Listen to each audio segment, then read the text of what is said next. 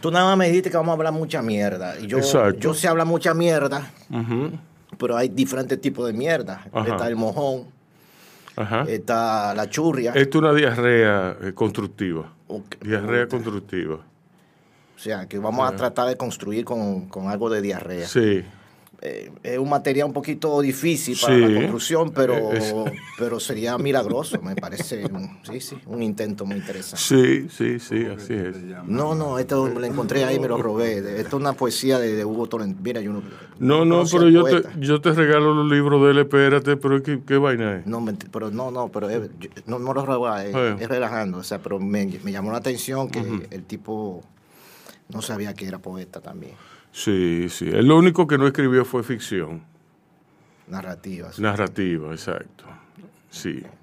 Entonces, señores, gracias por la audiencia. Estamos en Bajo Radio, el programa de Micaela Tolentino y Rubén Lamarche para todos ustedes que se transmite por Quisqueya FM 96.1 en su dial, 98.5 para la región del Cibao y en internet estamos en quisqueyafmrd.com. También estamos en todo reducto de internet imaginable, desde YouTube hasta Spotify. Contenidos que están, que están en nuestro Linktree de Instagram y ahí ustedes seleccionan el medio por el cual eh, desean la entrega de nuestras retransmisiones.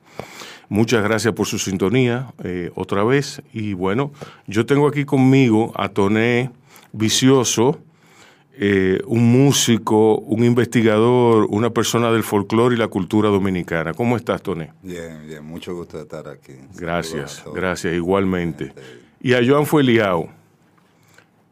¿Cómo tú estás? No, yo me río porque dijiste mi nombre bien. Son poca ¿De- la gente. de sí, verdad? No, de verdad. Poca gente lo dice así tan, tan bien y tan claro. Bueno, pero me salió bien porque lo practiqué. Yo, pues yo estoy bien. Tú sabes que una vez. ¿Y cómo te dicen a ti? Recu- Mira, en una ocasión, Ajá. eso pasó una sola vez, fuera del país. Pero yo lo que hice fue decirlo literalmente. Exacto, porque Sí. eso es lo que hay que hacer. Sí. Pero en una ocasión yo estaba fuera del país, en un país que no habla español, o sea, Ajá. que es de otro idioma. Sí. Y me presentaron como Joan Fusilado. Pero de verdad, no, no es broma, no es en serio, es en serio. Joan Fusilado, yo me traía de la risa y la gente no entendía qué es lo que estaba pasando. Sí. Yo, no, no, David. No, pero Joan fue liado, así. Joan Fueliao. Tal cual. Y, y- y- y, eh, tu nombre es chino. Sí, Sí. sí, es de mandarín. De, ah, mandarín. Sí. Exacto. Oye, pues tú O sea, yo soy taiwanés de nacimiento. Ok. Pero que Taiwán, eh, tú sabes que habla, el idioma oficial es el mandarín en Taiwán. Sí. Ujú. Aunque se habla también el taiwanés. Sí. Eso es muy confuso para mí. Y para mí también. Sí.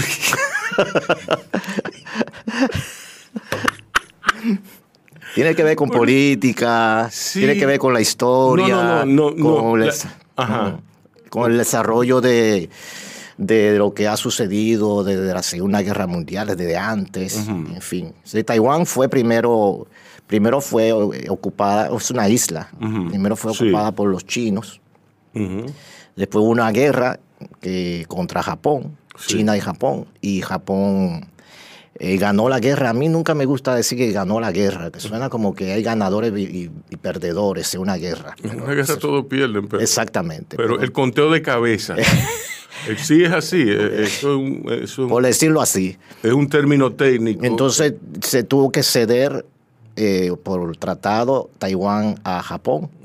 Así que Taiwán fue ocupada por Japón. Ah, bueno, pero por- hicieron un tratado después. Después que se mataron, que se dieron Sí, un golpe. vamos, a- vamos a darte Taiwán como compensación, ¿verdad? Porque como ustedes ganaron Sí. el trofeo, eh, Taiwán, entonces ahí Taiwán fue dominación japonesa por muchos años.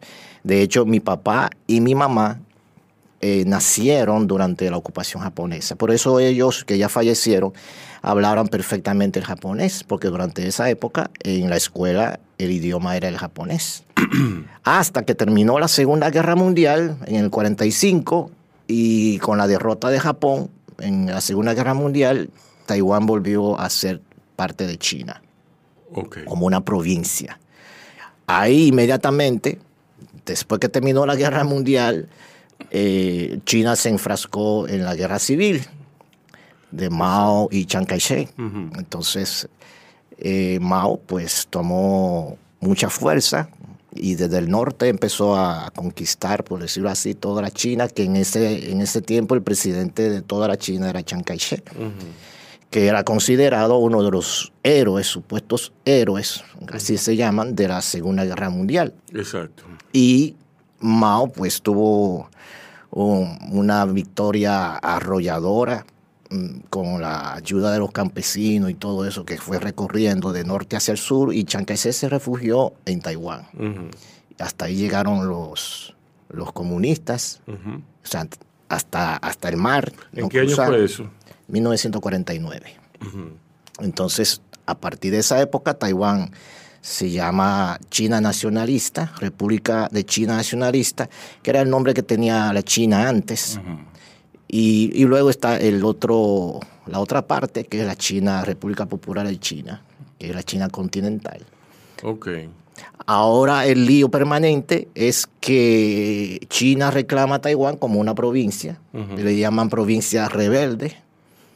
Taiwán, igual hay un grupo de taiwaneses que dicen que, que hay una sola China, pero que la unificación de esa China no es que Taiwán pase a ser parte de, de ese gobierno comunista. Ajá. Es decir, hay, hay de todo. Hay un grupo que apoya la independencia y, en fin, yo me considero taiwanés, taiwanés, pero dominicano. Yo, yo vine a los siete años aquí, me aplatané.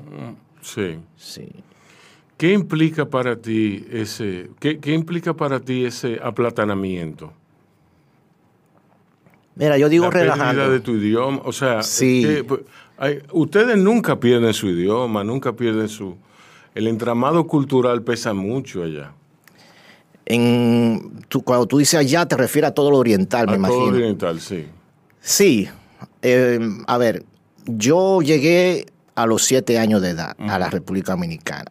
Yo llegué porque en esa época mi papá trabajaba en algo que se llamaba Misión Técnico Agrícola de China a Taiwán, que es un... Él vino, a sembrar arroz. El vino, bueno, en la misión técnico agrícola había de arroz que se desarrolló en Juma, por ahí Sí, por Bonao. Que era el doctor Sie. Exactamente. Exacto. Entonces, mi papá fue compañero de doctor Xie, pero no en Sí, eh, Xie, eh. Xie, pero no en, no en Bonao, sino en San Cristóbal. Y mi papá era en hortalizas, no en arroz. Ok, Pero la, la misma misión. sí.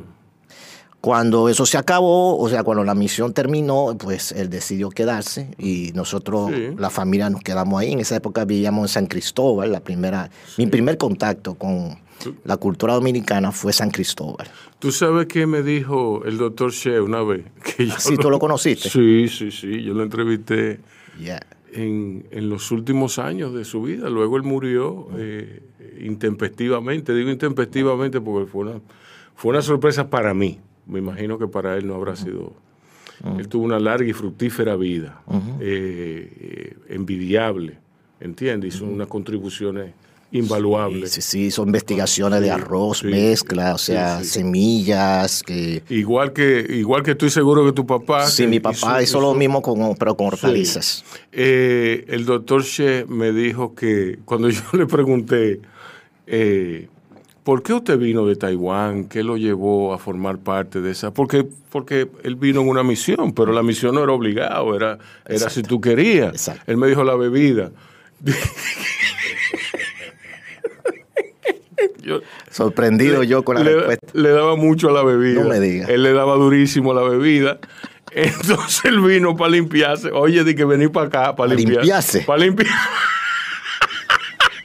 En Taiwán no se conocía el romo, se Sí. conocía otro tipo de bebida. Sí, no, pero Ahora sí, tú sí. ves, porque allá No, con la globalización. claro. Pero en esa época no, no, no se hablaba de romo. Sí, no, pero, que aquí en vino pero entonces, entonces viene para acá a limpiarse. Él le daba mucho la bebida, era un borrachón allí. No sabía. Sí, sí, sí. Por supuesto, eso solamente lo puedo confirmar yo porque él me lo dijo a mí. Yo lo tengo grabado por ahí. No, ya lo no Pero- puede defenderse. No, ahora. pero él de una vez, de una vez, no el romo, el romo, así naturalmente. Sí, El lomo, el lomo. Que lo asume. El lomo. Sí, no, él lo asumió, eso estaba, él estaba muy tranquilo.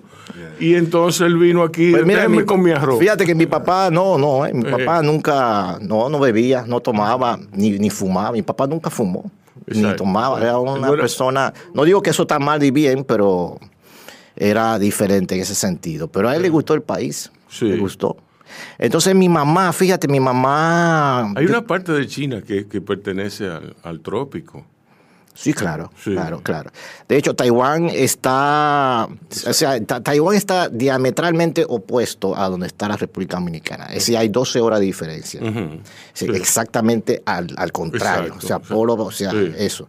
Eso tiene un nombre, pero a mí se me olvidó, un nombre técnico, ¿no? Para hablarse de, de los lugares así. Y eh, más o menos tiene el clima parecido acá, aunque está un poquito más al norte, por eso es un poquito más templado Sí. el clima. Pero se parece mucho y es una isla. Así que yo he vivido de isla en isla. Viví cinco años en, en Nueva York que también es otra isla. Bueno, Manhattan es una isla. Sí. Y así que yo me considero isleño. No tienen el temperamento isleño en Nueva York. No, no, Mirarse el ombligo. no, porque hay una amalgama de culturas Exacto. que hace que esa urbe sea muy, muy multifacética. Y eso, eso es lo que yo siento que le falta a la República ¿Y Dominicana. qué tú hiciste en Nueva York? Ah, Yo fui a ser mantenido por mi esposa, que, Ah, que vivía allá. Ok.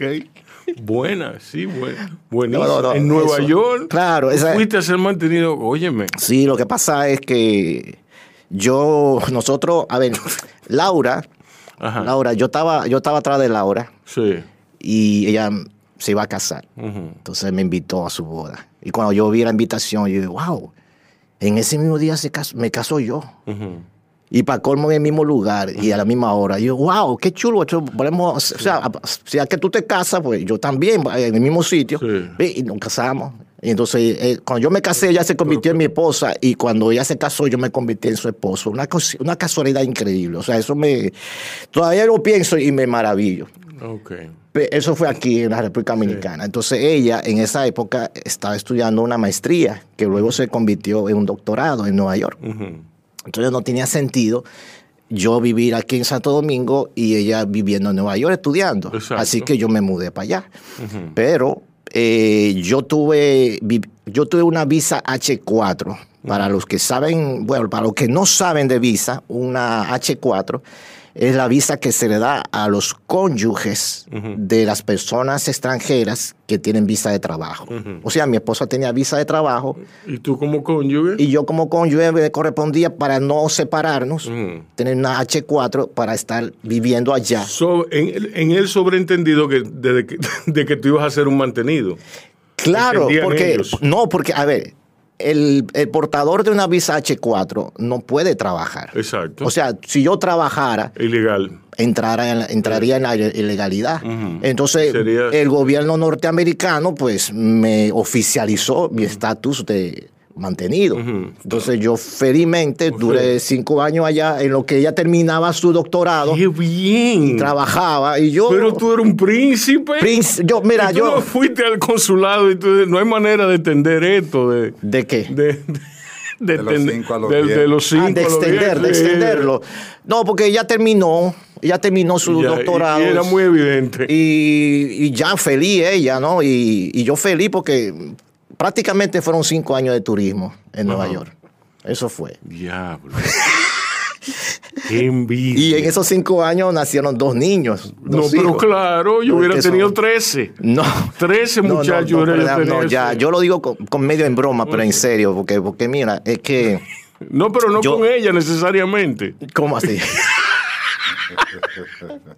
No, no, no, los chinos, No. los hijos míos, Ajá. la gente lo ve en la calle y le, llaman chino. O sea, que, o sea, que tiene esos rasgos míos. Sí. Pero en Nueva York, de todas maneras, en Nueva York hay, hay, hay una gran colonia china, en Chinatown y todo eso. Pero bueno, la cuestión es que, ¿Y ya fuera de broma, Sí. eh, esos años, lo primero lo, dediqué a mis hijos, o sea, porque en lo que Laura trabajaba, porque ella Sí. trabajaba y estudiaba, o sea, algo pesado. Y yo mantenía mi tiempo con mis hijos, primero con el, el primogénito, por supuesto, y yo era lo que lo pasé. Y con él yo pasé en Nueva York entero. O sea, él con su cochecito, sí. a todo lo que era marcha, protesta, de lo que sea. Que el cumpleaños de Buda, ahí íbamos nosotros. Ah, que, chulo. sí, y que calle. Entonces yo tenía unos libros sobre lugares de Nueva York que no ¿Dónde, son- ¿Dónde tú vivías?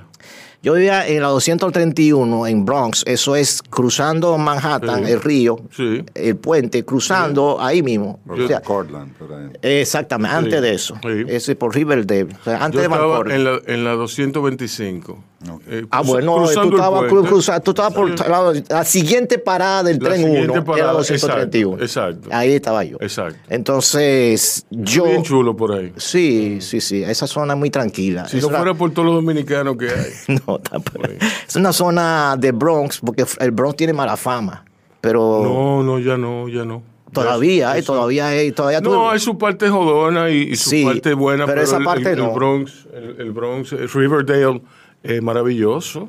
Sí, esa es la parte. Sí. Tú sabes que en esa época nosotros, mientras ella estaba, o sea, antes de casarnos, ella tenía ya un año allá estudiando y hablaban por, por Skype en esa época. Y una vez estábamos hablando como a la una de la mañana. Ujú. Que me, ya, ya voy a pagar esto para que no me suene. Sí. Eh, y yo, y estaba en la calle, o sea, estaba caminando. Y yo aquí en Santo Domingo, yo decía, pero es, es la una de la mañana que tú haces en la calle caminando. No, te van a asaltar. En te- verano, en verano. era. Yo no me acuerdo cuándo era. Y ella Sí, me dice, pero eso no, aquí no es nada. Eso sí. Que no es nada. eso no- Y, y cuando yo llegué allá confirmé. Sí. que Tú puedes andar en la calle con esa libertad y, Sí. y sin temor y todo eso. Porque ¿En qué se- año fue? en- ¿En, en- qué años? Eso fue en el 2012. Ah, sí. Sí. No, mentira, sí. pero que 2012, no, eh, perdón, 2007, 2007. Que yo Sí, sí. conf- Si tú te transportas a los 70 y los 80. Ya es Ah, no, ya- podían ya, andar exacto. Lo sé, lo sé. De los 70, 80 era Lo sé, lo sé. encendido. Exacto. Toda esa zona. Ahí sí. Sí. era toda la zona realmente. Tú viviste en Nueva York, Tony. Claro, mucho tiempo también. Sí. Yo creo que aquí, a, a mí, que, ¿sabes qué yo extraño de, de Nueva York, viviendo acá? En, aquí veo poco, yo, yo le llamo refugio. Para mí, para mí la ciudad de Santo Domingo resulta bastante hostil. Sí. Agresiva. sí, yo salgo a las 7 y 15 de la mañana para llevar a, a los hijos al, al colegio.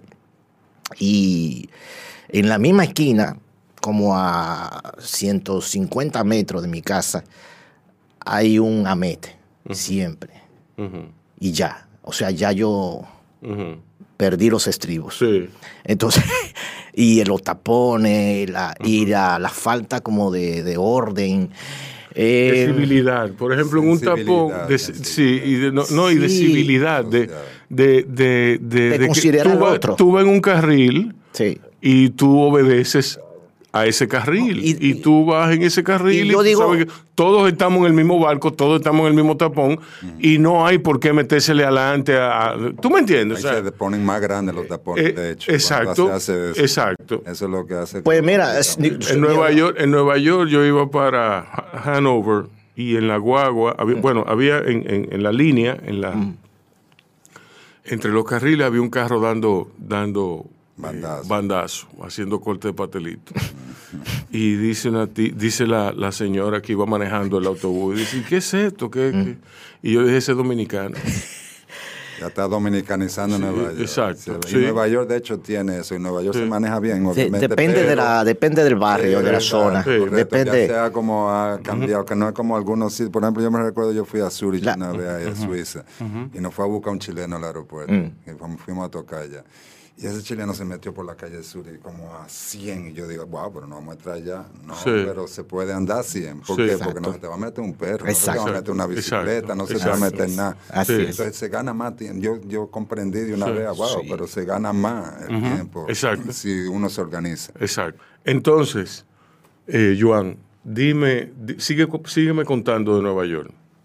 Tú dices que tú, tú viviste en Nueva York, Toné. ¿De qué año a qué año? Bueno, la primera vez que yo viví en Nueva York yo tenía cuatro años, en el 63. Ok. Bueno, Y yo viví del 63 al 67, pero me, tenía residencia, sí, iba todos los años. De ahí para adelante. Viví en Venezuela un tiempo, vine a Santo Domingo. Viví, yo venía a Santo Pero, Domingo ¿de todos dónde, los años. ¿de dónde tú eres?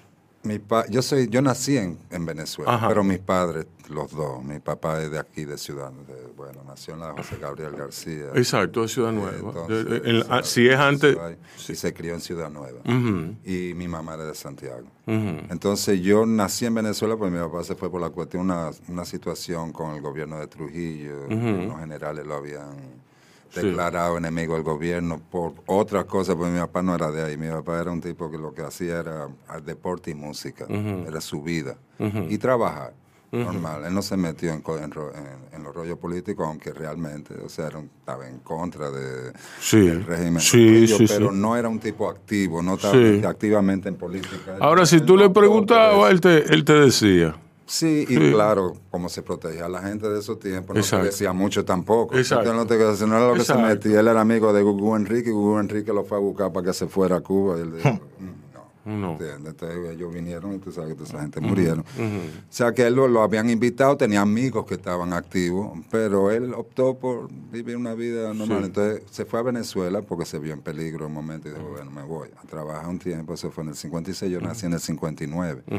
Mi casa era dominicana. ¿entiendes? O sea, mi- yo me crié oyendo la Orquesta San José, eh, Carabiné, Mangulina. En mi casa era lo que se oía, al lado de una tambora, tú sabes. Sí. O sea, me crié en un ambiente Esos son tus dominicano. primeros tu, tu primeros recuerdos. Claro, y mi primero recuerdo, mi papá cantando, porque mi papá era un gran cantante, entonces me cantaba. ¿Qué te Todo- cantaba? Todo, mi papá era una enciclopedia de música latinoamericana, se sabía de, la música mexicana, bolero, ranchera, toda la cosa, Cuba, Puerto Rico, Venezuela, eh, música, tango, todo eso. Yo me crié oyendo todo tipo de música y le gustaba entonces también el Es que- es Fitzgerald, Duke es- Ellington, es cosas así. O sea, yo me crié oyendo Es música de algo que viene desde los taínos. Los taínos tenían, había un circuito, un circuito donde los taínos de aquí iban a Venezuela, cruzaban para Perú, venían a Puerto Rico, cruzaban para acá, se iban a Cuba. Había ese circuito porque la Está tía... estudiando la influencia Por- maya. porque- exacto, también, exacto. No se había estudiado a fondo y se está Exacto, empezando a estudiar. exacto, porque han encontrado, han encontrado testimonio y muestras arqueológicas que, que dan fe de eso. Entonces, eh, eh, el mar, el mar era un medio de transporte, no era un, no Era separación. no era separación, era un medio de transporte. Exacto. Entonces, el- lo mismo ocurre con la música, con las artes, todo se pisa, todo, todo, ¿entiendes? Eso es así. Todos nos pisamos, todo. eh, Entonces, aunque, aunque el son cubano nació en Cuba, aquí había otra versión y aquí había otra, porque el, la siguen habiendo. Exacto. Se siguen multiplicando las Exacto. versiones. Exacto. El efecto multiplicador. Como, porque a veces la gente lo quiere poner como que las cosas son estática. una cosa Sí. y esto es otra cosa. Sí. Nada es una Na- cosa y sí. otra cosa. Se van transformando y se van influenciando y uno Exacto. oye el otro y el otro oye el otro y así. Ese es el tema real. Exacto. Ayer teníamos aquí a José Jacobo y a Otoniel. Ok.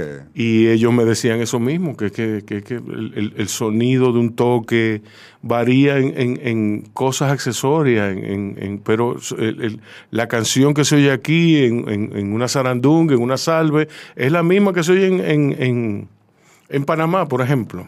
Sí. Se ¿Tú me encuentran entiendes? conexiones. Exacto, sí, hay, conexiones, es sí, hay conexiones. Entonces, ¿cómo tú, ¿cómo tú recuerdas a tu papá? Bueno, eso lo te digo, esa pasión, y esa pasión, porque yo nací músico, entonces yo cantaba antes de, hablar, Sí. y cantaba afinado, y él era venía de un trío muy influyente de aquí, del trío Ensueño, que no sé si lo que poca gente lo Sí. conoce, pero fue un trío de voces súper influyente para mí, o sea, yo oía los panchos cuando era chiquito, y para mí eso era sencillo, los panchos a mí no me gustaban porque que eran muy las voces, pues yo me crié un- en, una, en una densa capa de voz, ¿entiendes? O sea, yo oía voces muy bien colocadas. Y eso es lo que yo más recuerdo de él. Entonces él se apasionó conmigo porque me vio, él, como era tan apasionado con la música Sí. y vio que eso era lo que yo traía, pues entonces hicimos un clic y ese señor que no le gustaba mucho los muchachitos, muchachito él le daba cariño, pero quítense lo que. No, de ahí, no era de ahí, era un tipo bohemio, tú sabes, no bregaba con eso de que Sí. pamper y vaina y, nada de esa vaina. Sí. El viejo mío era un tigre, le gustaba su pasión y le metía mano. Entonces, no era que no era cariñoso con el niño, pero no lo quería cerca de mucho rato. Eso no, es para, no era para. Sí, sí. Pero conmigo, sin embargo, por la conexión que tuvimos. Entonces me hacía todas las anécdotas de cómo él vivía aquí, lo que pasaba en Ciudad, él jugaba deporte ahí en el Play de Ciudad Nueva. Tú sabes que allá era que se jugaba pelota aquí, se había cogido y todo, era lo que es el Parque Cervantes. Ese era el Play de Ciudad Nueva y eso tenía un historial ahí, se pasaron tantas cosas por todo lo que me contaba, tú sabes, todas las cosas que pasaron ahí, de, de diferentes envergaduras social, vamos Sí. a decir, que pasaron ahí. Entonces, en ese espacio. Y yo eso tengo ese universo tan claro, porque era Sí. diario, era diario, cuento de eso y diferentes figuras, que si el Cabo Soñi, que si este, que Tetelo Vargas, toda esa gente, los, deportistas, pero también entonces los, artistas, poetas, Exacto. Juan López, se, se juntaban, Sí, así, sí. de rumba, ¿tú entiendes? Con toda esa gente, que si Manuel Troncoso, que si esto, lo otro. O sea, yo me crié en ese cuerpo, aunque yo no estaba aquí, yo me siento a veces hasta más dominicano, porque yo puedo hablar de muchas cosas de aquí que poca gente conoce realmente. Pero ¿y Venezuela? ¿Qué papel jugó en tu, en tu, en tu memoria musical? Venezuela, por supuesto, yo oía todo lo que estaba en el radio y toda la cosa, me, toda la música folclórica de allá me llegó. Venezuela, también. Venezuela hay que decir. Venezuela hay que decir que era una potencia en esa época. Pues, Sin embargo, Venezuela es más potencia musical ahora, en esa época. ¿Ah, ¿no? sí? En esa época Ajá. los músicos dominicanos estaban ultra ranqueados. Ay, Tú en Venezuela. Claro, todos esos músicos Bueno, de la Orquesta San José, porque aquí hubo Lo una que pasa es que, Venezuela podía ser el tercer país donde nosotros emigrábamos. Exacto. Nosotros estaba Puerto Rico, ¿verdad? Nueva York, por supuesto, Exacto. pero Venezuela, Venezuela. era el país por excelencia para nosotros emigrar. Claro. Y los músicos han ranqueado, Exacto. porque tú sabes que la San José aquí, la, la- el proceso de la voz dominicana que tuvo su cosa bien fuerte, pero también creó una disciplina y subió el nivel de la música Sí. urbana de aquí. Salieron unos grandes trompetistas, grandes saxofonistas, Sí. grandes músicos, que cuando llegaban a Venezuela eran los mejores. Exacto. Realmente, o sea, eran los más ranqueados a nivel de calidad. Chopo Sí. de León, por ejemplo, por decirte un ejemplo, iba a Venezuela y cogía los, puestos de, los de, de, de, de- los mejores grupos de allá, o sea, porque que eran, estaban más ahora Venezuela, en los últimos 30, 40 años, ha, ha dado un cambio, un giro completo. Han, han, han desarrollado unos sistemas inclusive de enseñanza musicales que nosotros lo estamos viviendo aquí. O sea, que hay muchos venezolanos ahora que están Sí. pasando eso y muchos venezolanos que vinieron aquí que están Ahora la, cosa se ha, eso. se ha volteado. se volteó, Se volteó. totalmente, pero al principio... lo Pero nosotros no somos agradecidos. Nosotros no somos muy agradecidos. No, claro. No, no, nosotros no somos integrados, no tenemos una Sí. tradición de integración. Nosotros tenemos una, es como una garata De- con de que separación. vivimos la gente, una Sí. competencia más Porque bien, en- en esa- una tendencia, de hecho, en nuestra idiosincrasia. En esa época, cuando Trujillo, Trujillo nos encerró a nosotros. ¿Tú me entiendes? Trujillo nos encerró no solamente políticamente, sino culturalmente. Claro. Y por eso es que, eso lo decía yo ayer, el estadio más grande del mundo es el Quiqueya, el estadio Quiqueya. El, la, la ciudad más hermosa es la ciudad de la, de la Feria de la Paz y la Confraternidad. ¿Tú me entiendes? La ciudad, la- la- los, lo- el esplendor eh, es aquí que está.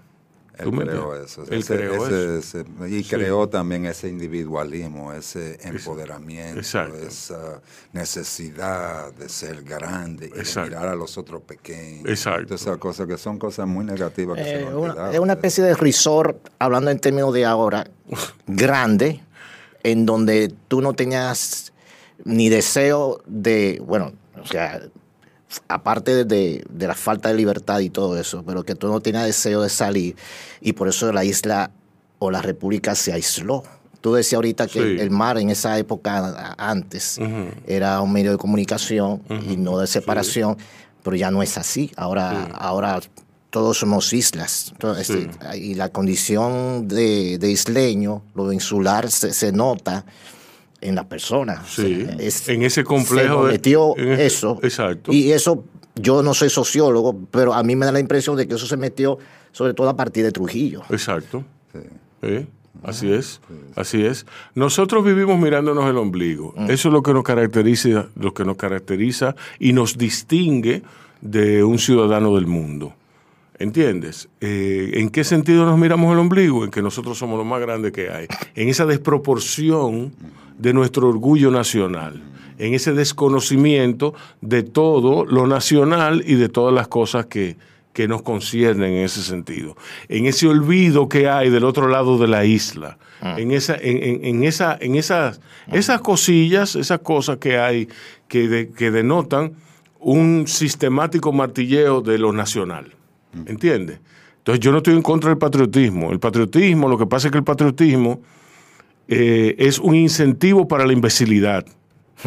Podría ser. Sí. Podría convertirse en ese. Podría convertirse. El patriotismo, el patriotismo sin reflexión, Sí. sin reflexión, Sí. es un incentivo para la imbecilidad. Claro.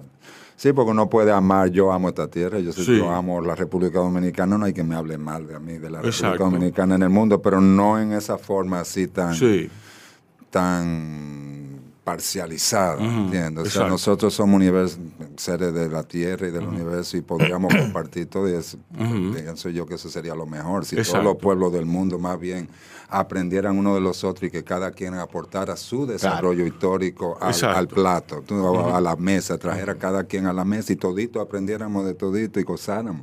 Gozáramos las tradiciones. Yo me gozo las tradiciones de toda Sí. parte del mundo. Yo llegué a ese, ya he llegado a ese punto. Como yo no Sí, veo, pero que tú eres ejemplo, ciudadano- yo no voy a ver a un, a un chino como una cosa ajena ni nada, porque Exacto. si estamos en el mismo planeta, ni No. no somos, no es que, que Y- ese es otro, sí. yo soy esto, nadie. Sí. Ya- No. Ya he llegado a eso y eso me, me gusta, porque yo, Sí. uno disfruta más la vida, por lo menos en, e- en el aspecto Pero parte, emocional, eh, psico- claro. psicológico, emocional. Yo, yo me acuerdo donde yo vivía en Nueva York, cuando yo salía al- ahí mismo en la, en la misma calle, en la 231, había un sitio de comida china, de esos sitios como caseros, que casi siempre para, para llevar. Y al Los frente... chinos son los fundadores del takeout. Sí, Sí. sí, sí. Y al frente estaba una mesita y en esa mesa estaban jugando siempre. Había una chinita, una, una niña china, un niño que parecía mexicano, o sea, hispano. Ujú, Había una niña afro ujú, y un rubio, un rubio blanco, así, caucásico. Siempre los cuatro, eh, que eran vecinos y se reunían frente a ahí, a jugar. Y yo veía eso y yo, wow. Qué- Entonces, como uno qué estaba. maravilla. Qué maravilla, sí. yo- Pero es esa imagen que, se me, que se me ha quedado grabada en mi mente, em, no la veo aquí. Entonces, como no la veo aquí, eh, resulta un poquito más difícil a la República Dominicana o el dominicano, a la dominicana, abrirse a esa pluralidad, a esa diversidad. ¿no? Y como tú dices, uno se queda mucho mirándose el ombligo y encerrándose cuando hay una riqueza enorme de- en, en tantos lugares. Claro. Entonces, eso. Nada, y, y para sobrevivir eso, el- yo también he aprendido. Yo le agradezco mucho a la República Dominicana, porque a- casi toda mi vida la he vivido aquí y me siento dominicano y amo esta tierra. Eh, pero también he aprendido, se me ha pegado las malas mañas también de los dominicanos. Sí. Sí, eso también se pega. ¿Cómo cuáles? Yo te voy a contar, yo te voy a contar Sí. lo que pasó una vez. Yo, yo lo puedo leer, Sí. pues yo lo escribí. Sí, sí, sí. Claro. ¿Cómo no? Yo voy a poner el contexto. Sí. Estábamos en una feria de libros, de la feria grande, cuando estaba ahí en la Plaza de la Cultura. Y era la hora de cierre, la noche. Entonces, había sola, solamente una salida para los peatones. Una puertita chiquitica hacia la Pedro Enrique Ureña. Esa salida, entonces, por supuesto, la multitud, cierre, quería salir, pero hay un prueba de embudo ahí que están, están todos acumulados. Y yo andaba con un coche de- empujando a uno de mis hijos y mi esposa Laura con otro coche empujando al segundo hijo. Y así en un tapón así que no podíamos salir. Y ocurrió una maravilla. De- por allá atrás, alguien empezó a vocear. Voy para allá, voy para allá. Yo lo Ujú. yo lo titulé el voipallismo, que es un término que he acuñado, Voy para allí. sí, como parte de un estilo de vida que se Sí, ve aquí. Sí, sí. Esa noche nunca olvidaré. Agradable feria de libro, pero no la multitud. Era la hora de cierre al estilo RD. Gente saliendo en manada, tapón de embúo. Pim pam, pim pam. Pa' más colmo, se fue la luz. Mi compañera empujando coche de bebé one y yo equilibrado, equilibrando coche de bebé dos. Tapón de gente y grajilla que no avanzaba nada. Tengo la mirada china, pero de paciencia, va. ¡Ey, ey, ey, ey! ¡Ey, ey, ey, ey! Se alzó una voz de lo más para atrás. Voy para allá, voy para allá, voy para allá, voy para allá. Tiguerazo. botellón en la cabeza. Voy para allá, voy para allá, voy para allá, voy para allá. Todo se abrió con presteza. Oh, magia, cuánta destreza. Oh, my God, qué pieza. Voy para allá, voy para allá, voy para allá, voy para allá. El tipo salió volado como si nada. Y todo se volvió a encerrar. Soy decente, no pendejo, ni apoyador de gadejos, mas susurré a mi compañera, cáeme atrás. Con grito desesperado de papá, empujé con guerra coche de bebé 2, diciendo yo, voy para allá, voy para allá, voy para allá, voy para allá. Mujer con coche de bebé Juan me cayó atrás. Un mar rojo se abrió milagrosamente. Ni ella ni yo le dimos mente. Salimos en un 2 por 3 dejando a todo de repente. Fue cuando oí a una doña apretujada por 10 gente su comentario límpido, prístino. Ah, pero aquí los chinos aprenden rápido. Mente a nada. Mente a nada. Pero eso fue algo que me pasó de verdad, en serio. Y yo dándole mente a eso, aunque yo digo mente a nada, pero ahí, sí le di mente. Yo, wow, es que el boipallismo dominicano está metido, está permeado en, en todas las, las esferas, o sea, toda la- no importa la clase social, y no, Sí. a todas las parcelas políticas, Sí. eh, todo, es, es como, Sí. eh, voy para allá, o sea, Sí, es, sí, sí. es una actitud. ya tú sabes. Ese Eso como el cuento. Tengo, tengo una pregunta. Eh, Sí, sí, sí, sí. Sí. Yo estaba ayer en un establecimiento de salud y cuando yo vi lo que había, eh, era un- un- una oficina diagnóstica eh, donde hacían sonografía, donde hacían rayo X, donde todo, todo lo que... Entonces, naturalmente, hay un, hay un proceso por el cual tú, tú vas, eh, rayo X, qué sé yo qué, entonces eh, tú entregas tu, tu receta, tu indicación, tu, to- toda la cosa, tu seguro, tu cédula. Oye, me tuvimos una hora, A ese registro. una hora para ese registro. En el interín, la gente iba y venía haciendo preguntas. Claro. Entonces, acabo de, hacerse, a- acabo de hacer la el, el sim- el signo de comillas. Preguntas. Yo me, me- me cansé, me cansé. Fue agotador. Todo eso para el tipo decirme, al final, eh, no, que no podemos aceptar eh, copia de receta. Mm. ¿Tú me entiendes? Después de una hora y pico esperando. Así son. Así ¿Tú me entiendes? Es muy duro, es muy duro. Sí, sí, sí. muy aquí duro. Nos olvidamos, nos hemos olvidado de lo que es servicio al cliente y todo eso. Y eso es en un, en un, repito, en un establecimiento de salud muy prestigioso de la ciudad. Sí, y yo creo que tenemos que recu- recuperar la simplicidad también. Eh, mucha, Exacto. hay- hay- como, como que hay un afán de complicar las cosas mm, innecesariamente. Sí, pero eso, eso, eso es francés. ¿Así? Es muy francés. ¿Cómo así? O sí, el por qué hacerlo fácil si siempre lo podemos complicar. No sabía. Eso es muy francés. Pero ¿cómo, cómo francés? ¿Por qué? ¿Por qué? Porque es un dicho francés. Hay un dicho ¿Por qué francés que hacerlo fácil si lo podemos complicar? Ya, Sí. ya. Entonces, es- esa, compli- esa complejidad y lo complicado que se ha vuelto lo que es simple, pues, convierte a, las- a- a la ciudad en más hostil todavía. Entonces, hay cosas, hasta la misma ves- vestimenta, ¿no? Porque ¿Por qué tiene que ir así? Eh, a mí me pasó, mira, yo, yo tengo... Yo tengo un hijo que, que tenía que hacer la confirmación, el sacramento de la confirmación. Él, él está en un colegio y preparan a los niños en la catequesis en este colegio para recibir ese sacramento lo que quiera, ¿no? Y él se apuntó que quiere hacer el sacramento de la confirmación, qué bien. Y entonces llegó el día. Y la mamá, mi esposa, le dice, oye, ponte esta camisa blanca, manga larga, para probarte a ver si te queda bien, que nos vamos para allá, para la confirmación. Y dice él, ¿y por qué tengo que ponerme esa camisa? Porque nunca se había puesto esa camisa. ¿Y por qué tengo que ponerme eso? Oh, porque eh, tú te vas a un sacramento de la confirmación.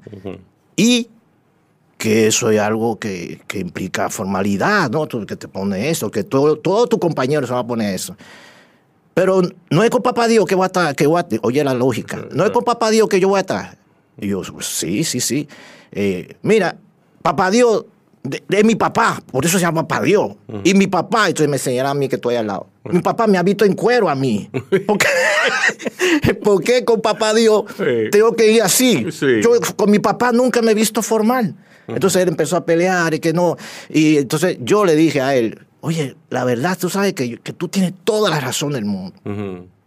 Tú, por, por mí, tú te puedes ir en tu camiseta, Bueno. en tu jean, Sí. y, y- Hasta en cuero. y todo, o sea, tú- y ya, porque lo importante es el, el ritual y lo que significa y todo eso, y ya. Pero, pero el colegio mandó una- un comunicado y por esta ocasión vamos a, a complacer al colegio para que no, ¿verdad? Y entonces lo, lo entendió, lo aceptó, se puso su, su camisa, se fue a su sacramento, cuando terminó, se la quitó de Se una la vez. quitó, sí. Entonces es eso, o sea, es por qué, y la, y la lógica de un niño. Y porque me dice, incluso él me dijo, el Espíritu Santo, eh, la, gen- la gente cree que el Espíritu Santo es una paloma y no sé qué. Para mí, dice él, para mí el Espíritu Santo es un amigo. Mis amigos nunca me van a ver vestido así, ¿para qué? O sea, que entonces con esa confianza Sí. y esa simplicidad propia de un niño, yo creo que tenemos que recuperar eso. Ese mismo hijo mío, te hago esta historia. En Nueva York, yo recuerdo que él tenía menos de dos años en esa época. Yo, mientras Laura trabajaba, como yo decía al principio, yo paseaba con, con mi hijo y un día lo llevé en el cochecito a, a un playground, un parque de ahí que hay toboganes, eh, sub y baja y todo eso. Y él estaba ahí jugando normal.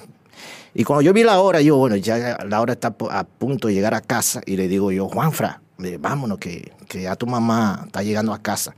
Y él se monta en su cochecito y lo estoy empujando. Y después, a ratico, se, me hace seña, como que me parara. Y me detuve. Y él se volteó así, de- desde su coche. Se volteó y miró atrás y levantó la mano. Y saludó al parque. Ujú, Y dijo, bye parque, bye playground, adiós tobogán, nos vemos mañana, sub y baja. Gracias Columpio, lo pasé muy bien con ustedes. Nos vemos mañana. Y después se sentó otra vez y me dijo, vámonos, ahora sí. Y yo me fui. Y yo, wow. Yo me pregunté, ¿y cuando yo perdí esa capacidad Sí. de asombro Ujú. y de gratitud Sí. que este niño, maestro mío, me está recordando? Entonces, eso, para mí la vida es más simple. Eso Sí. se- solo se trata de vivir y ya está. Sí, así es. Sí, nuestra idiosincrasia, no sé por eso, quizás por el mismo trujillismo también. No sé si eso predata a Trujillo, pero yo sé que aquí Sí. las apariencias son tan. Yo digo, es lo que tú tienes en la cabeza, mano. A mí, no- es que a mí, yo no le veo, yo no te he visto los yo no sé qué zapatos tú tienes puestos. Y nos conocimos allá afuera, no vimos. Exacto. Yo no te vi los pantalones ni los zapatos, ni me interesa. Ni- exacto. Yo estoy, yo estoy viviendo es tu, tu, Tu corazón, alma, tu- tu, corazón y tu vivencia. Sí. Y me, eso me llena. Y Pero a mí no me va a llenar unos zapatos, ni que, qué ropa te pusiste, ni Sí. que sí, qué camisa, me importa a mí. ¿no? Sí, Aquí hay mucho problema con eso. O sea, aquí vive mucha gente como las apariencias engañan y aquí engañan de verdad porque es que la gente es muy vulnerable a eso tiene saco y corbata y ya de una vez otro respeto una cosa llegaste formal y ya la gente te trata ahí te pueden pasar en un banco adelante fácil Sí. también si tú vas con vestido formal un bajo Si tú has vestido formar, el boipallismo te, te te favorece. favorece Exacto. el Sí. te favorece absolutamente Sí, sí, y eso exacto. es como que quizás eso mismo que hubiera como una corriente ya mental social en contra de eso fuera favorable para que la gente se enfoque en, en desarrollarse Creo que hay una nueva generación, humanos, y, y, que- y perdona que hable tipo cliché, pero suena como así, pero, pero de verdad creo que hay una generación joven, eh, por supuesto, no todos, pero hay un grupo Sí. de jóvenes muy Sí. buenos que ya no andan tanto con esa mentalidad, ¿no? Que, Sí, claro. Sí. Pero todavía son muy pocos. Pero por lo menos hay jóvenes pensantes, que eso me alegra Eso mucho. Que, que Sí. son críticos y que no, no aceptan todo así con la cucharita en su boca, no, no, sino que todo lo, lo, lo ven y lo juzgan y tienen sus propios criterios. Y eso es Y eso muy me- parece muy importante. Eso yo lo alimento también. Yo doy clase en la UNFO. Yo les digo, yo soy profesor de ustedes, de la historia de la música dominicana.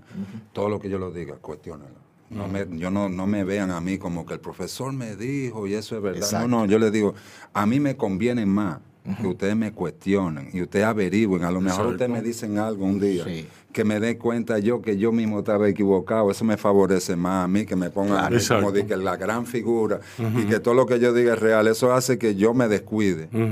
Porque entonces ya todos mis conocimientos son ley, entonces ya entonces yo no crezco. El que lo está dando no crece ni crece en la gente realmente necesariamente, porque tú estás cogiendo cosas que te está diciendo una persona, tú sabes, y no tú mismo diciendo, déjame ver si yo acepto eso realmente. Exacto. Que no es como que me lo dijeron, sino déjame ver si eso es, déjame comprobar, déjame estudiarlo, déjame ver otro ángulo, déjame indagar. Sí, para mí hay materias que son innecesarias en las escuelas y otras que no están y que son muy necesarias. Por ejemplo, el debate. El debate. Una materia para, para, aprender, a, debatir. Y una materia para aprender a tener pensamiento crítico o pensamiento creativo. Y esos son fundamentales para mí. Y no sé, en ningún colegio que yo sepa, bueno, hay excepciones de colegios que, enseñan eso, y, pero es necesario para que el pueblo, que este pueblo pueda pensar. Y también a lo mejor o a lo peor, a veces me da la impresión de que hay ciertos sectores que tienen una voluntad política de que el pueblo no piense. ¿Por qué? ¿Para qué? Porque mejor mantenerlo así, amansado, para mangonearlo mejor y ya está. Así se siente. Yo creo que la educación, yo pienso que en los 70 aquí había una tendencia más a la gente a leer, a estudiar. Yo creo que la educación. Pero la ciudad. No creo que sea casual. Pero la ciudad de Santo Domingo en los 70 estaba llena de librerías. Aquí en la zona colonial había tantas librerías. Y, ya, y ahora. Ya había una búsqueda, ahora es como que no hay tan, y ahora tienen más posibilidades pero mira tienen más acceso a, a, Pero mira cuál, es, cuál es el fruto de eso. En los 70 había muchas librerías. Yo me crié en Ciudad Nueva en los 70 y, yo veía las librerías, las múltiples librerías. En la Noel solamente habían tres, habían cuatro librerías. Estaba, el, instituto, el Instituto del Libro, la librería América, la librería Y la de Amengual, ¿cómo se llama? La, de, la del Avante, Bisonó. Avante estaba... En la eh, Sánchez con, con Villín era que estaba... Eh, la de Bisonó, que es sí, ¿cómo es? La de Bisonó, entonces estaba Macalé en la Noel. Eh, cerca de la catedral, sí. Cerca de la catedral. San Pablo. Sí, entonces ya tú sabes, eh, era... Pero ¿cuáles son los distintivos del, del tiempo, los rasgos distintivos de, esos tiempos? Mm. La malcriadeza, la malcriadeza. Entonces, ¿qué, qué, hizo, ¿qué hicieron los gobernantes en esa época? Balaguer, ¿qué hizo? ¿Entiendes? Que no, no, no, dejar que eso fuera interesante para nadie. No, no, no, porque evidentemente es un peligro. Un pueblo, Cuando tú dices la, malcriadeza, te refieres como a la rebeldía. A la rebeldía, a la rebeldía. La rebeldía era, eh, habían, habían personas pensantes aquí. ¿Entiendes? Entonces, bueno. Eh, Toné, de Venezuela tú saltas a Nueva York. Pasando por Santo Domingo. Pasando por Santo Domingo. ¿Qué tú recuerdas? ¿Qué es lo que más tú recuerdas? ¿En qué año fue eso? Eh, yo tenía tres años cuando eso. En el 62. Mm. Yo vine a Santo Domingo por primera vez. Sí. De Venezuela y aquí me recibió toda la toda mi familia era de aquí. Llegué por el puerto, llegué en barco de Venezuela. Recuerdo, Santo Domingo era como mi meca y lo sigue siendo. O sea que entonces era, llegué a mi meca. ¿Y por qué tu papá decide irse a Nueva York? Buscando mejor. Creo que más mi madre. Tú sabes la obsesión del dominicano. Mi madre vivió con eso, vivió un tiempo muy difícil cuando ella era joven. Tuvo que mantener su familia. Ella quedó huérfana, jovencita. era, trabajaba con Chino Almonte en la tabacalera ahí en Santiago. Pero vivió una vida muy preco, digo, perdón, muy precaria. Precaria, esa es la palabra. Y entonces se le metió la obsesión que se le mete a ese, que todavía que creo que existe, que ya no debiera ni existir, de que Estados Unidos era la salvación de, la, de la vida, ¿no entiendes? Y hice a Nueva York, entonces creo que fue más por ella. Mi papá no, no llamaba tanto la atención, pero nos fuimos a Nueva York entonces, sí. Unos ¿Cuándo tú decides dar el salto y convertirte en músico formalmente? Eso ocurrió. Ya yo, ya yo coqueteaba con la idea cuando tenía 11 años. ¿Tú nunca pensaste en otra cosa? Contable, por ejemplo, médico. Me llamó la atención. Sí. Nunca me llamó la atención, realmente. Gracias a Dios. Tenía por matemáticas, por ejemplo, yo era un gran Sí. Yo tenía mucha facilidad. Pero la para música es matemática. Y la música, por, por eso resultó que yo pude aprender y Sí. absorber muchas cosas, conceptos musicales, Sí. por mi facilidad matemática, correctamente. Si la música tiene un aspecto matemático Sí. importante, que, que hay quienes no, ¿eh? Sí. Porque no es que la música es matemática, es que hay un sistema que se ha creado matemático para simbolizar, representar y poder quizás entender mejor lo que se puede hacer con música, pero la música eh, trasciende eso, o sea, la música pura. lo- hay músicos que grandes músicos que han apor- que han aportado tal que no saben un- ni matemática de música ni nada de música, o sea, a nivel académico, formal. Sin embargo, han sido los grandes aportadores. O sea, que la música tiene muchas diferentes ramas, vamos a decir. Exacto. Que hay gente que manejan una y hay gente que manejan otra, y hay más gente que maneja varias de ellas, pero hay, tú sabes, todo es un aporte. Si Dios existiera, él hablara en matemática. ¿Entiendes? Y en música. Sí, bueno, para mí yo Música- soy, música yo soy el definitivamente... El yo soy- verdadero lenguaje Yo universal. creo en Dios, o sea, creyendo en Dios para mí que sí existe y yo la siento en mi corazón es cuando te- es precisamente cuando me vienen esos procesos creativos que yo sé que no son de mí, eso viene de otro lado, ¿entiendes? Cuando las grandes obras de to- para mí de cualquier música no se le deben atribuir al músico, o sea, se le debe atribuir a de donde vino eso finalmente. El, el compositor para mí debe ser más humilde y no pensar que, que yo soy un genio, sino como que le, logró caer en un estado donde le llegó. Y el genio eso. pasa. Y el genio El pasa. genio ¿verdad? pasa. Y se desarrolla y se cultiva Y también. se además. cultiva, exacto. Pero cuando llegan esas cosas, hay cosas que yo puedo generarte por mi conocimiento. Pero los, y los motivos principales, emotivos que le puede salir a un compositor, eso no viene de una persona, ni de su conocimiento, ni de, ni, ni de que porque sabe mucho de música, Exacto. ni menos de música. Eso viene de un lugar que yo no sé dónde, pero yo sé que es un lugar más para allá de lo que nosotros podemos conocer en un mundo concreto, vamos a decir. Tú eres visto como un espíritu bondadoso, generoso, como un, como un, como un dador, como una gente que provoca situaciones eh, en la comunidad musical. Eh, tú eres un tipo, sí, sí, tú No puedes, tanto de eso, pero sí, no, no, te lo digo porque eso es lo que yo he percibido. Eh, eh, ¿qué, qué trabajos eh, eh, tú has hecho con esas nuevas generaciones para, para, para, que, para echar la cosa para adelante, para poner la bola a rodar? Bueno, yo diría que ahí mismo a finales de los 70, yo, yo me metí a estudiar a fondo muchos conceptos musicales. A fondo, a fondo. Por curiosidad, por pasión. Entonces, a eso no se manejaba mucho, no se manejaba aquí, realmente, en el ambiente musical. Cuando yo vine en el 80, pues yo empecé a, a, dar- de- de- a dar clases de eso, de 81, 82, a, a una serie de personas que después han, han- han- se han desarrollado en ese, en ese mundo y, y- y han aportado mucho a la música dominicana, ¿te entiendes? Después eh, que fueron, que estudiaron conmigo, ese tipo de cosas, como te digo, yo en eso sí quiero ser siempre humilde, vuelvo, yo puedo enseñar lo que yo, lo que yo aprendo, yo lo enseño, pero no es que como que eso es la, es música demasiado sí, gigante y yo no manejo todas las cosas. Yo pongo a rodar lo que yo sé. Exacto. Con eso no es que yo diga que yo soy gigante, a mí no me gusta Sí. ese gigantismo tampoco. Sí. No creo que no es práctico para mí. Sí. A mí me gusta más compartir, sumar. Sí. Yo creo en el sumar. Sí. Y sumo. Y si alguien necesita una información mía, no se la escondo, eso sí tengo. O sea, no se la tapo. Si alguien que me hace una pregunta de música o de cualquier cosa en la vida que yo pueda aportarle algo, yo se lo aporto, yo no tengo problema con eso, ¿entiendes? Ese, ese tipo de actitud, creo que así debiera ser la, la vida. Tú tienes conocimiento y alguien está interesado, pásaselo. Claro que hay una book, entonces si tú estás pasando trabajo, pues yo he cobrado por dar clases también, ¿entiendes? Cobro, porque hay que, hay que comer. ¿Entiendes? Y yo no quiero hacer otra cosa. ¿Cómo te afectó, cómo te afectó a ti la, la, la pandemia y todo lo que, porque ah, el, el- el- el género musical, los géneros musicales se han enriquecido mucho, pero han sufrido bastante. Que quizá hay una correspondencia eh, única en, en eso.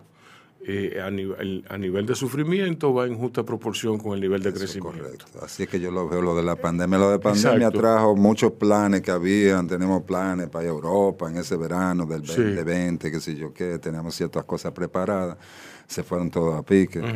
Quedamos en situación que sabemos todo, que es una situación quizás que jamás hayamos vivido ninguno. se aprende mucho si tú lo coges, te vuelves loco, o aprende, te fortalece y aprende mucho. Entonces con la música pasó eso, bueno, que ya no, no hay búsqueda, no hay entrada, pero tú decides. ¿Qué tú vas a hacer? ¿Te vas a caer en pánico y no vas a hacer nada y te va a tirar? ¿O tú sigues? Y cuando si sigues, si decides seguir, yo creo que sale más fortalecido del otro lado. Ahora, si decides entregarte y caer en un pánico total, pues entonces va a salir eh, mal, va a salir loco. yo pienso que por lo menos me dediqué a, estudiar cada vez más música todo el tiempo, no me paré eh, de seguir. Tengo un equipo de gente que trabajan conmigo que que desde que hubo la oportunidad de juntarnos otra vez, pues seguimos juntándonos y seguimos desarrollando y seguimos haciendo cosas. Entonces uno sale fortalecido, quizá y quizás más, mucho más fortalecido. Mirando. Porque la vivencia es madura, como tú dices, y la vivencia dura traen una creatividad exacto. Eh, magnificada. No, no, no, son la, creatividad se cultiva en la crisis. En crisis. En crisis, en tiempo de crisis. Por eso es que nosotros somos tan creativos.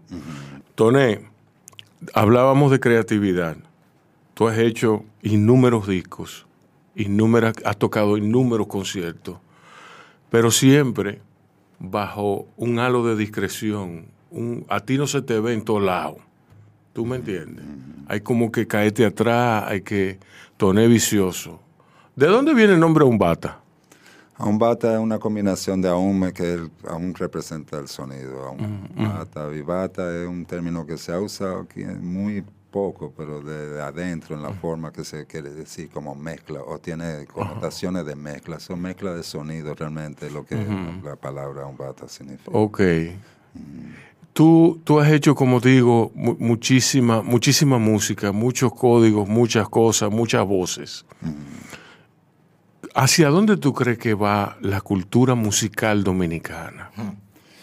Bueno, una cosa es hacia dónde yo quiero que vaya o hacia, dónde, piensas tú que va. Mm. Bueno, yo estoy haciendo el esfuerzo, tirando la lucha para que por lo menos con lo que uno sume y que lo que sume la gente que hace la lucha y se faja y disciplina y que sé yo, que pues entonces salga una nueva una nueva perspectiva de nuestra música, de nuestra experiencia musical de vida a través de la música. Sí. También, como te digo, aquí nosotros tenemos una gran riqueza musical histórica, pero sin embargo no hay una valoración en la sociedad moderna dominicana a todo ese proceso histórico que no nació con la República Dominicana, o sea, que, predata y predata Haití también. Ese es otro elemento. Aquí se habla, no, que eso es haitiano, no, Aquí, la historia musical de aquí se fue antes de que existieran todos estos procesos, procesos históricos de fenómenos de, naciones nuevas americanas.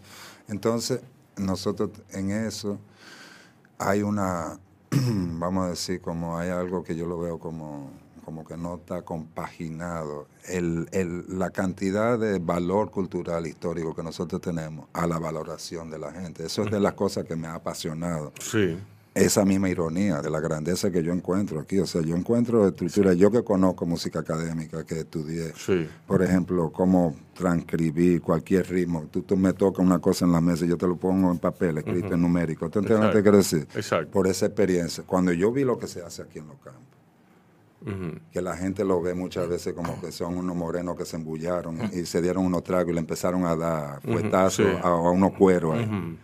Cuando yo veo la estructura de esas cosas. Y lo que dicen. Lo, que dicen y el valor que tiene más allá de lo de entretenimiento, sino que claro, eso es cosa de... El tambor que canta, el tambor que... La funcionalidad de la música de aquí es importantísimo.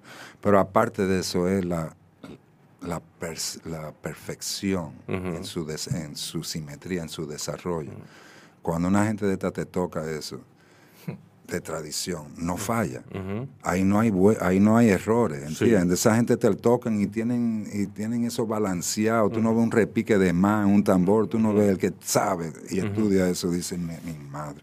Que te diré que el 99% de nosotros no lo sabemos, inclusive de los que lo están yendo a, coger, porque no han, no han llegado a eso todavía, ¿entiendes? O sea, hay gente que coge los ritmos, está bien, pero ¿y el balance? Que se da y la funcionalidad, Sí. ¿entiendes? O sea, una funcionalidad de, de sobrevivencia pues, en un- algunos Exacto. casos, una funcionalidad espiritual, ¿entiendes? Definitivamente, es como un, un apoyo, un no es, no es- y entonces nosotros tendemos a ver ese tipo de manifestaciones como algo de entretenimiento, una chercha, un entretenimiento, que también lo tiene y eso es bueno, porque Sí. ayuda a la gente a, a que el alma se le suba. Y es muy Pero no es, sola- no es la único, no es lo único que tiene. O sea, tiene muchas capas de, de- de importancia. Se ha, des- se ha demostrado que el arte, la música, te, te- te- te- te desarrolla la- la- los elementos cognitivos, ¿te entiendes? O sea, Sí. no, es, no es que es y que, que pa- vamos a dar un baile para yo bailar con esta muchacha, o lo que sea, que también lo tiene, todo eso. Es como te digo, pero es la, nosotros no hemos podido valorar eso, no hemos podido valorar la cultura en general. Como lo, lo valoran otros países? Otros países lo usan para hegemonía, los países Alemania, qué sé yo, que tienen una hegemonía mundial cultural, porque tú ves la música de ellos como la mejor música del mundo, eso es hegemonía cultural, ellos lo han manejado para eso, políticamente también. Exacto. Eso no, yo no aconsejo eso, pero yo lo que aconsejo es que tú te tienes que valorar y aprender de adentro de tu historia para tú sacar lo máximo que tú eres de ti mismo, ¿te Exacto. entiendes? Y eso ponerlo en ese, en eso, en esa percepción, eso, sabes, esa perspectiva es importantísimo para nosotros. Nosotros tenemos un gran valor ahí que está escondido a plena vista. Diablo. Joan, cuéntame de tu proceso creativo. ¿Cómo está todo? ¿Cómo está tu literatura?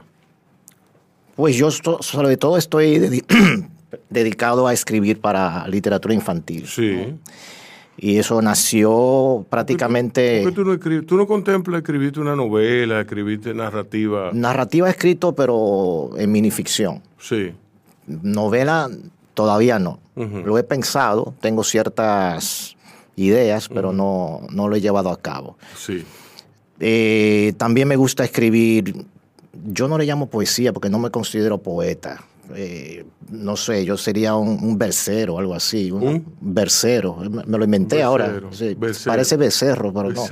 Versero de, de verso, De ¿no? verso. Sí, de verso, de crear crear verso. verso. Y yo estaba pensando ahorita cuando, cuando te escuchaba sobre tus deseos para la música aquí en el país, que lo que suce- ha sucedido es que la, la industria se ha apoderado de la, de la música, ¿no? Entonces, a la industria le interesa el dinero y, y lo que la industria considera que no produce dinero, entonces no lo apoya. Eh, en ese sentido, yo escribí unos versos aquí, no sé si me permite leerlo, Claro que sí. porque también tengo mis aspiraciones musicales. ¿eh? Sí. Ok, vamos a ver si, Sí. Se llama El Chino de la Margue.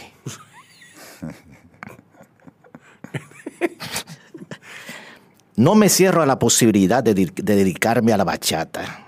Me vislumbro con sombrero y guitarra, siendo presentado en un barrio con ustedes, el chino de la Margue. Ya tengo mi lista de repertorio, chofán de pasiones. El amarillo pega con todo. Cometí un error. Éxitos rotundos con millones de vistas y likes. Giras, promociones, páginas de fan en Punta Cana, en Centro Olímpico y el Play. Flashes, autógrafos, disco de oro por pipa. Pondría de moda mi bachata Lover Outfit. Sería la pámpara para popis y guaguaguá, haciendo dueto con Juan Luis. Me apellidaría Shentu Santos en mandarín. Sí. Lo que me ha impedido proyectarme a la fama es la maldita humildad. Un Latin Grammy arruinaría mi simplicidad. Sin embargo, hoy amanecí cantando bachata, con mi mesita de noche como testigo. Tomaré tutorial de punteo por YouTube. Mincho men, que tú me tienes juqueado, con tu polla agridulce, apeñucao. ¿Ustedes creen que si yo me dedico a la bachata Yo creo- sería yo viral? creo- Hay futuro. Yo. Hay creo futuro, que si te dedicas a la un bachata... punteo ahí con mi eso, una y a la- bobina. no, no, no, yo creo que a la poesía, a la Sí. poesía que tú tienes. sí, sí, no, a mí me gusta yo comprar un libro de poesía tuyo. Ah, sí. Ah, sí. Con ese- con con eso, ese mira, tema, tú me has sí. entusiasmado. pues. ¿Sabes que el, el- el síndrome del impostor que se me mete tanto? que A mí me gusta escribir y yo digo, pero esto, ¿quién lo va a leer? Pero si tú me acabas de decir eso, Sí, la verdad sí, que con eso me has tienes. animado. Tú tienes. estimula, ¿verdad? Claro. Tú tienes- Pues ¿Cuántos eso- libros tú has escrito? Honestamente he perdido la cuenta. Por aquí traje, estos son parte de los libros de literatura infantil que yo he publicado con editoriales. Aquí hay editoriales Santillana y SM, que son de procedencia española, pero que tienen su filial aquí. Sí. Eh, estos son editoriales, pero son para adolescentes y sobre todo niños y niñas. Pero fuera de esto, eh, participo de un proyecto que se llama Proyecto Leer, que es de, de UNIBE, que trata de que la literatura infantil llegue a las escuelas públicas, sobre todo a los sitios más vulnerables. Entonces, ahí he escrito eh, 18 por 3. No, no, yo no, no soy buena en matemática. Eh, 18 por 2 son 36. Por por- 3, 18 más, más 54. 54. Pues ahí he escrito 54 libros que no se conocen eh, así a nivel comercial, porque no son comerciales, pero sí en las, en, en las escuelas públicas sí se conocen, que son libros para que los niños que, que tienen más, que menor cantidad de recursos puedan aprender a, leer. aquí hay una crisis sí, por hay una supuesto, sí, crisis. sí, sí. muy, muy, muy terrible en cuanto a lectoescritura. Así es, así es. Yo durante, bueno, antes de la pandemia, porque la pandemia pausó eso, pero antes de la pandemia tenía tres años visitando una escuela a la orilla del río Sama, en un barrio que se llama El, eh, el Dique, que está de aquel lado del puente.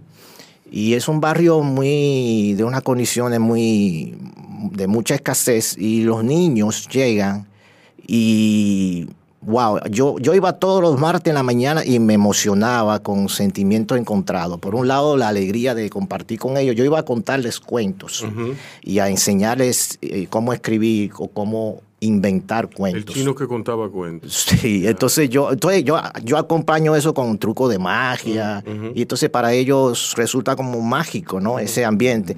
Además la escuela de por sí, la escuela está eh, construida con restos de, de embarcaciones. Wow, qué chulo. Sí, es un proyecto muy interesante, alternativo, que las aulas son furgones y todo eso. Entonces ese ambiente como mágico. Y, y la alegría que me daba cada vez que yo llegaba, me abrazaban estos pequeños. Pero por otro lado, la sensación de, de una melancolía, de, De wow, des- de cuando, cuando tú, cuando tú lo pones a escribir o a inventar cuentos, porque todavía escribir les cuesta muchísimo, porque son niños muy pequeños, pero a inventar te habla de, de pelea en los barrios, te habla de la Sí. basura. O sea, y, y me gusta también porque son capaces de, de tomar su propia realidad y expresarla a través de un cuento. Y eso me parece muy bien. Pero esa es su realidad que conoce. Hay algunos que, que eso me llama mucho la atención, que viven del lado opuesto del río, en la otra ribera, y todos los días en esa orilla toman una yolita y llegaba a la escuela y se, vol- se volvían a su casa en, en la yolita. Y yo, wow, una escena como de Macondo para mí, como que nunca había visto eso. Eso aquí mismo en Santo Domingo. Y tengo esperanza de que con algunas autoridades que, que están ahora, no sé, es una esperanza pequeña apenas, no, no es que sea muy grande, cambia un poquito eh, el amor por la lectura en los niños y en las niñas. Mira, eh, yo daba clases de escritura creativa eh, junto con, con SM, gracias a Mónica Volonteri, Sí. con un programa que tenían con la Cámara Americana de Comercio. Yo lo he dicho en repetidas ocasiones aquí. Sí, yo te Y- he escuchado hablar sí. de eso, sí. Y eso fue una experiencia muy aleccionadora para mí. Me enseñó lo trágica de la situación y me enseñó también que hay una esperanza Así de parte de los niños sí. De parte de los niños. Era un gozo para mí yo llegar a una escuela pública en un pueblo apartado de, de Barahona. O sea, había que llegar a Barahona y después coger un motor con dos cajas de libros para Cabral, para pa, pa Polo. ¿Tú me entiendes? Y para mí era una experiencia maravillosa ver cómo esos muchachos eh, se les encendían los, los rostros del gozo porque le estaban regalando un libro. ¿Tú me entiendes? y, que- y- y no, y lo que es mejor, que se lo podían intercambiar entre ellos. Y que, óyeme, eso era, eso era eh, eh, un gozo para mí y para ellos más todavía. Entonces, ver cómo escribían cuentos y leerlo. Entonces había un, había un cuento, un cuento inventado, naturalmente, había un ensayo sobre su familia que era trágico. Eso era trágico, porque había violencia, siempre había violencia, siempre había bachata, siempre había ron, siempre había exceso. Cosa de las que los niños no debían ser testigos, pero eran testigos. hay un hecho. Esa es la realidad de ahora. Sí, no, pero es que, bueno. Pero nada. Eh, nada, señores, yo no sé qué más decir. Muchísimas gracias por haber estado aquí. Gracias por tenernos. Sí. Yo quisiera, yo, mis dos hijos, yo les pregunto, yo les consulto, que son, tienen ideas a veces que, me sorprenden y son muy atinadas. Yo le pregunté a Josué cuando tenía ocho años, no, tenía siete años, Josué, para ti, ¿qué es la esperanza? En plena pandemia, estábamos todos encerrados. Y me dijo Josué, esperanza es esperar algo que quiero mucho, aunque tenga que pasar mucho tiempo. Y al otro, su hermano mayor, Juanfra, que tenía nueve años, le pregunté lo mismo aparte y me dijo, esperanza es creer que todo va a estar bien. Pues yo, a pesar de, todo lo que hemos dicho, del huipallismo, de etcétera, etcétera, yo tengo esperanza. Yo tengo esperanza en un grupo de personas que, que piensan diferente y que cada vez siento que es mayor pero aunque sea poquita la esperanza, está viva y está ahí. Exacto. Sí. Está la experiencia, ustedes, han oído el, experimento de los 100 monos. No, ¿cómo no saben eso? Eso de esperanza. Hicieron un experimento en el Pacífico, en una isla donde había monos, sí. y tiraron, creo, no sé si eran coco, alguna cosa que no existía en esa isla, y tiraron ahí, en esa isla, como un experimento social. los monos lo pateaban, pa, pa, pa, pa, pa. Vino un mono un día, y rompió uno y él abrió y vio que había comida dentro y empezó a comer. Eh, se dice que eso empezó así, uno, apareció otro por otro. Cuando llegaron 100, entonces todos los monos estaban comiendo coco. Entonces la esperanza que da eso es de que si la suficiente gente hacen un cambio, un número, vamos a decir. Uno, uno que lo uno que lo haga, pero ya cuando lleguen a los 100, se multiplica de golpe. Y eso da esperanza. O sea, a veces tú ves la cosa mala y nadie está respondiendo, pero después que hayan, como tú dices, un, un, núcleo de, de, la sociedad que lo hace, puede expandirse de una forma que uno no se lo imagina, ¿entiendes? O sea, uno cree que, bueno, para llegar a 100 es difícil, pero después que tú llegaste a 100, los miles y los millones se hacen mucho más fáciles. Bien. Toné Vicioso y Joan Fuiliao, muchísimas gracias por estar aquí. A ustedes nos vemos después y ya saben, cuídense y cuiden a otros.